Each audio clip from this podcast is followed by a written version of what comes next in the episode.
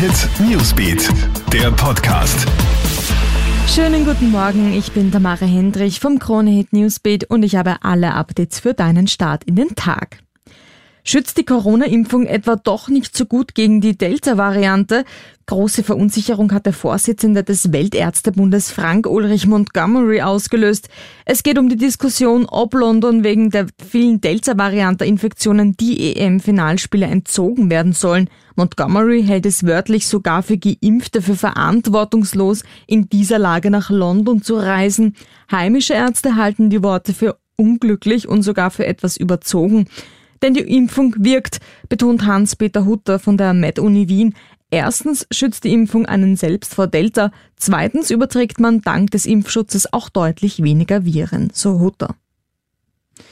Es hat schon wieder gekracht in Oberösterreich und Salzburg. Letzte Nacht hat es erneut schwere Unwetter gegeben. Besonders betroffen war abermals der Flachgau in Salzburg sowie einige Bezirke in Oberösterreich, darunter auch Braunau, Ried und Scherding. Die Feuerwehr beseitigt zahlreiche umgestürzte Bäume und pumpt überflutete Keller aus. Aber auch Kärnten und Osttirol hat es erwischt. Dort kommt es nach einer Beschädigung der Oberleitungen zu Zugausfällen auf mehreren Strecken.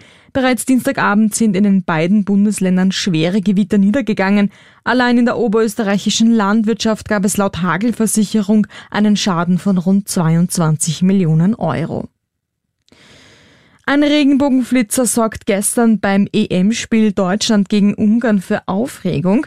Während die ungarische Bundeshymne erklingt, stürmt ein junger Mann im Deutschland-Trikot und wehender Regenbogenfahne aufs Spielfeld. Sofort sind Ordner zur Stelle, die den Mann abführen. Das Netz feiert die Aktion aber. Der Mann wollte damit offenbar ein Zeichen gegen die ungarische Politik und das neue umstrittene Gesetz gegen Homosexuelle setzen. Ein Video der Aktion habe ich dir auf Kronhit.at gestellt.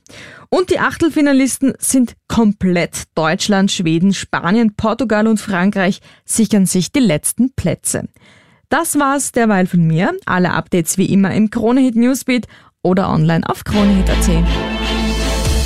Krone Hit Newsbeat, der Podcast.